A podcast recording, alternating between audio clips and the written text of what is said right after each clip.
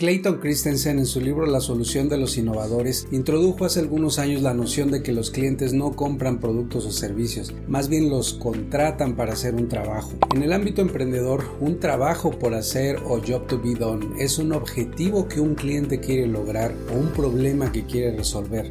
¿Qué tan claro tienes lo que tu producto o servicio puede hacer al respecto?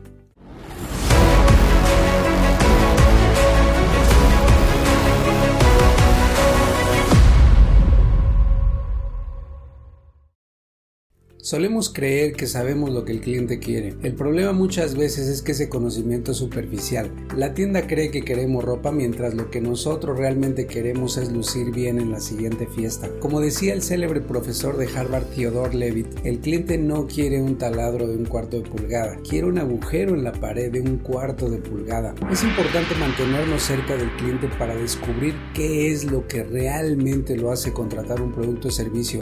Hay que preguntarle y además observar porque no siempre hace lo que dice. Indaga qué resultados desean tus clientes, qué les ha impedido alcanzar esos resultados hasta ahora y cómo miden el éxito para confirmar que lo lograron. Como decía Levitt, todo comienza con el cliente y sus necesidades, no con una patente, no con una materia prima o una habilidad de venta. No comiences en tu mente, sino en la de tus clientes. Nunca ofrezcas nada solo porque se te ocurrió o porque te parece buena idea o porque viste que a otros les funciona. Primero identifica necesidades y entonces configura tu solución. Y cuando tengas una idea de lo que el cliente realmente quiere, enfoca dos puntos.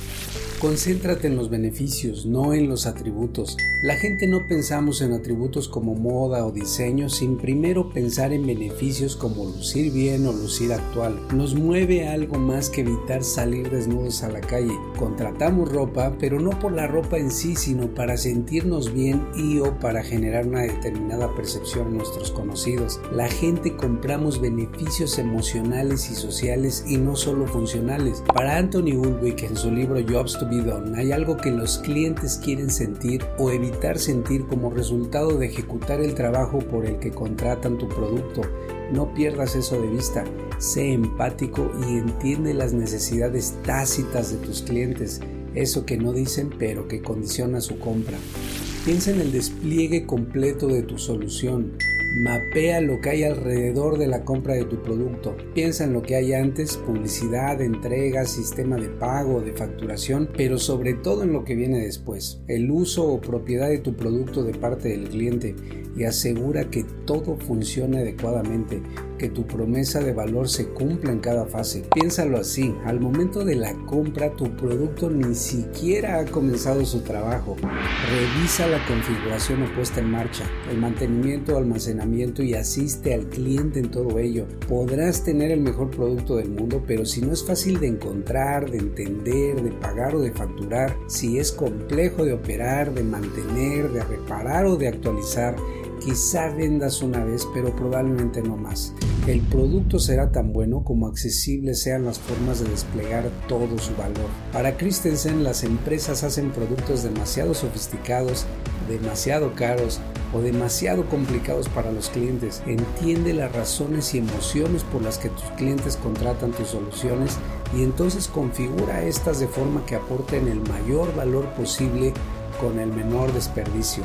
Recuérdalo, a veces los niños se entretienen más con la caja que con el juguete que originalmente venía dentro. Escucha a tus clientes, entiende lo que quieren lograr o resolver, entrégales beneficios y resuelve todas las restricciones para cumplir tu promesa hacia ellos. Hazlo con maestría.